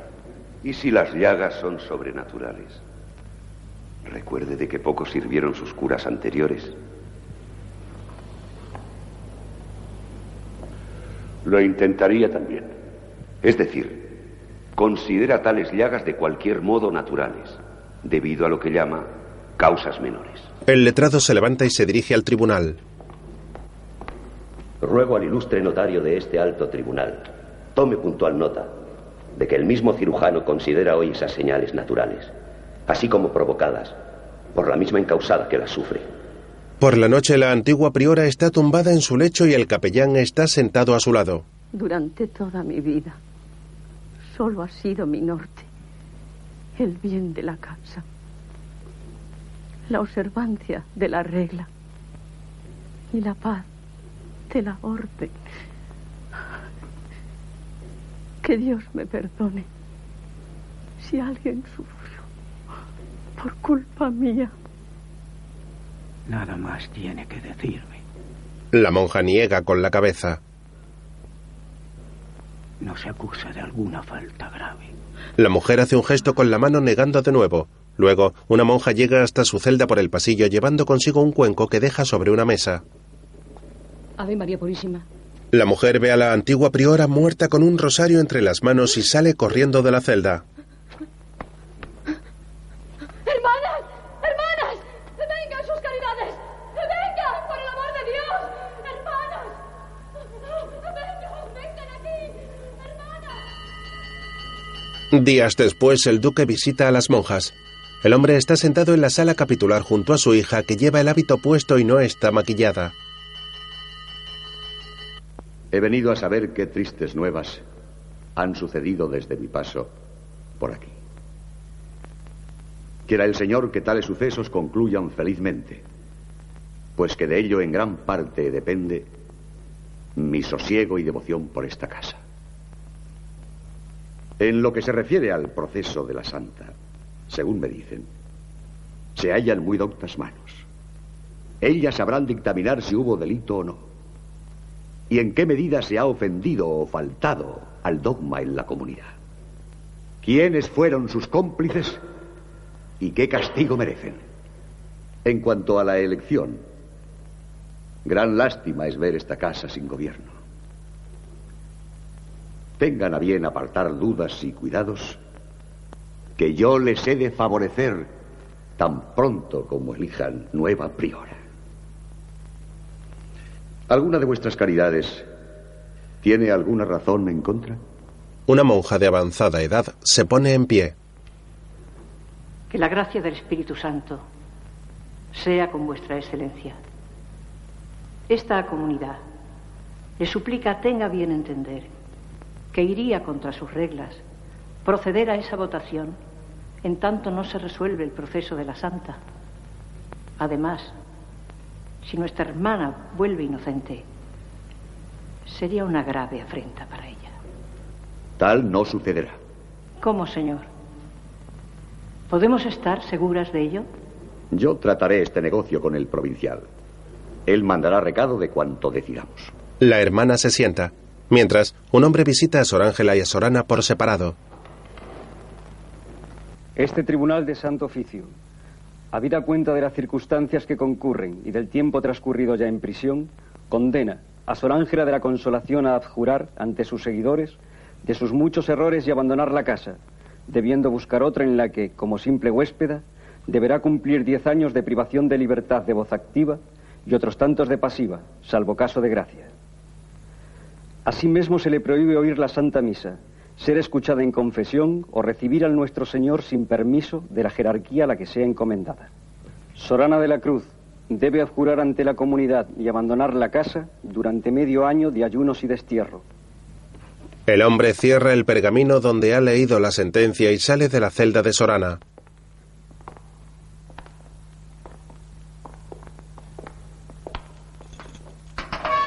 La monja se queda sentada en su cama sollozando. Cuando los hombres salen se retira el velo y sonríe. Gracias, Señor. Gracias por tu infinita misericordia. Más tarde el hombre visita el convento. Este santo tribunal dispone como conveniente sea cerrada la casa y las hermanas enviadas a la mayor brevedad posible a otras comunidades de más provecho espiritual, según la conveniencia, criterio y buen sentir del padre provincial de la orden. Las monjas se levantan y cuchichean entre ellas indignadas.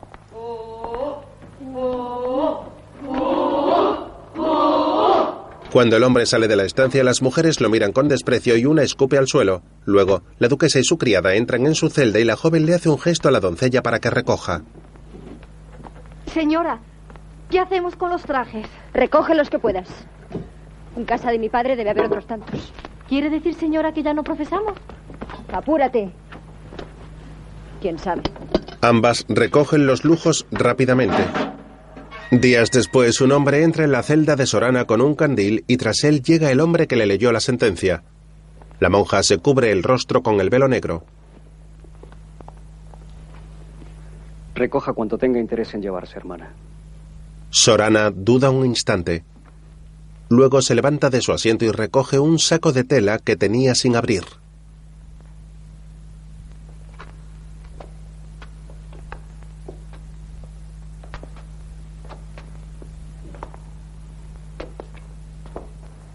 La mujer sale de la celda y se tapa la cara cegada por la luz que entra por el patio del edificio.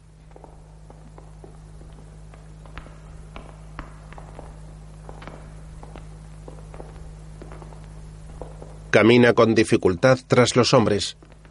La monja mira a su alrededor preocupada. ¿A qué hora salen? Ahora. No vayan sus devotos a importunar el viaje. Sorana se da la vuelta y observa las escaleras donde se separó de la priora Ángela días atrás.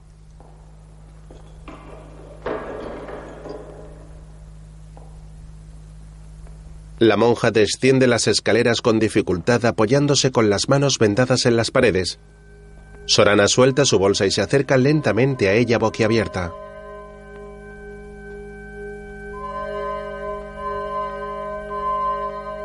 Cuando la priora la ve, suelta también sus cosas y ambas se funden en un abrazo intenso.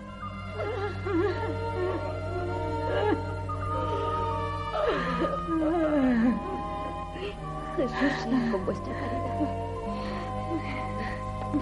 ¿Cómo se encuentra, hermana? Ánimo no me falta. Dichoso este día que viene a poner fin a nuestras desdichas.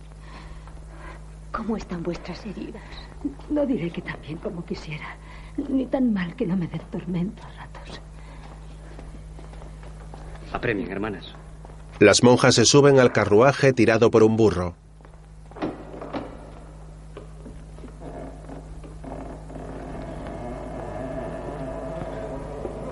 Sorana ayuda a la priora a subir a él y éste sale del edificio rápidamente.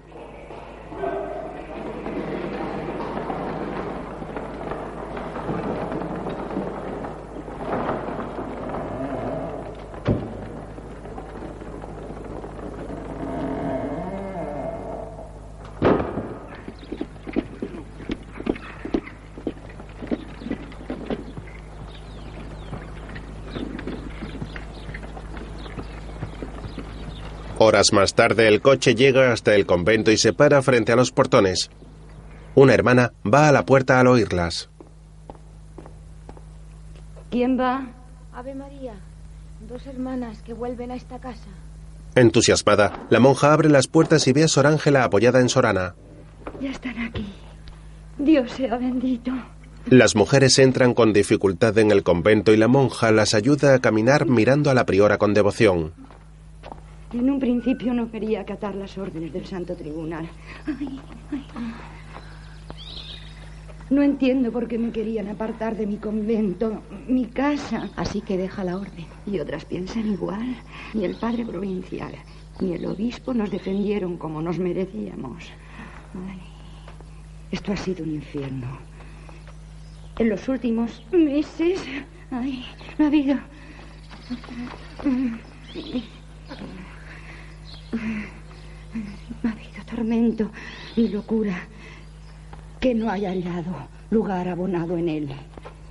Dejado además como estaba a la merced de los caprichos de la huéspeda. Pero ella ya no está. Antes helar mil veces que volver a otra casa de mujeres. He llegado. He llegado a aborrecerlas tanto que ni aun trance de muerte podría soportarlas. Solo esperaba la llegada de sus caridades para desaparecer. Días después, la lluvia cae con fuerza sobre el convento.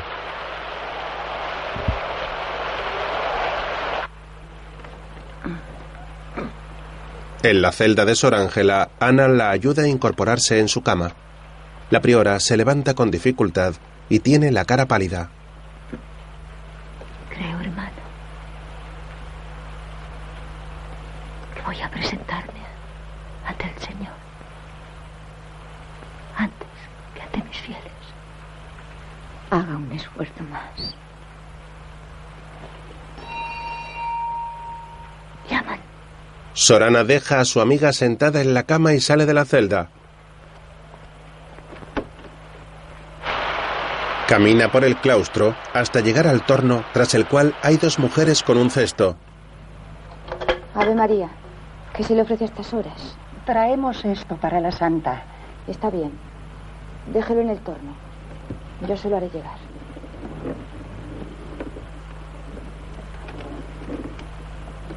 Eh, Hermana, ¿no podría tocar con esta cruz su hábito? Está prohibido, ¿no lo sabe? Es para mi hijo. Lo tengo enfermo, con fiebres. El Santo Tribunal lo tiene prohibido. De todos modos, si no quiere pasar por ello, que el cielo la guarde. Que el Señor les acompañe. La monja cierra el torno y vuelve por el claustro hacia la celda.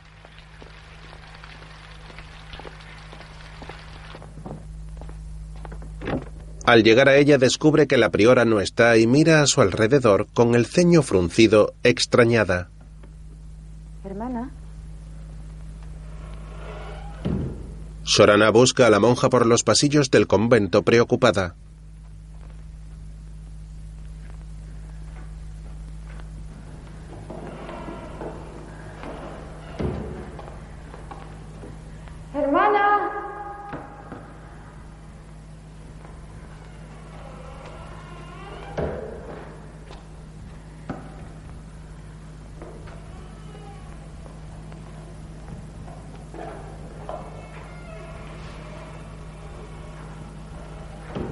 Cada vez más angustiada, Sorana busca a Sor Ángela entrando y saliendo de todas las celdas vacías del convento.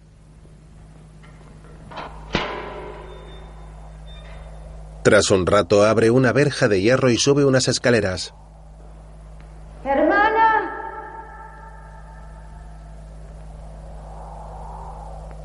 El viento sopla con fuerza por los pasillos del convento. Ana llega a otros corredores y entra en la que fue la celda de la huéspeda. Frente al espejo, Sor Ángela está sentada con la cabeza baja y vestida con un elegante vestido rojo de la duquesa. Hermana. Cuando Ana la toca, cae al suelo muerta. hermana.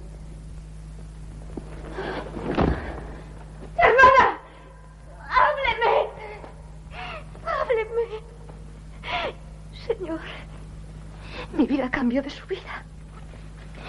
Mi maltrecha salud por su salud. Mi propia salvación por su condena.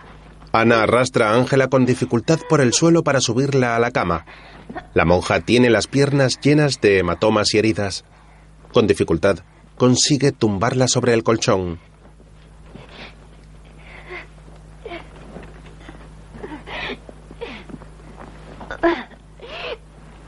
La arrastra hasta que las piernas no le cuelgan y se tumba junto a ella acariciándole la cara y el pecho.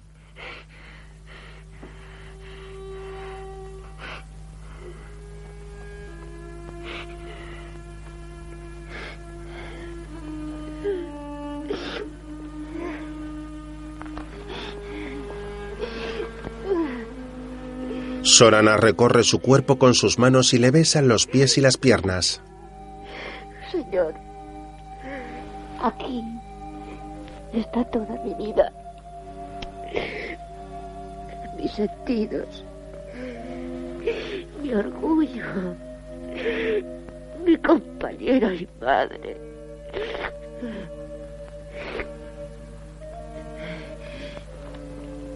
No te abandonaré. Nadie tocará tu cuerpo. Que nadie toque mi amor. Nadie se acerque a nuestro lecho y nido. Sorana le besa en las manos vendadas. Nadie ponga sus manos sobre estas manos tan dulces y tan valientes.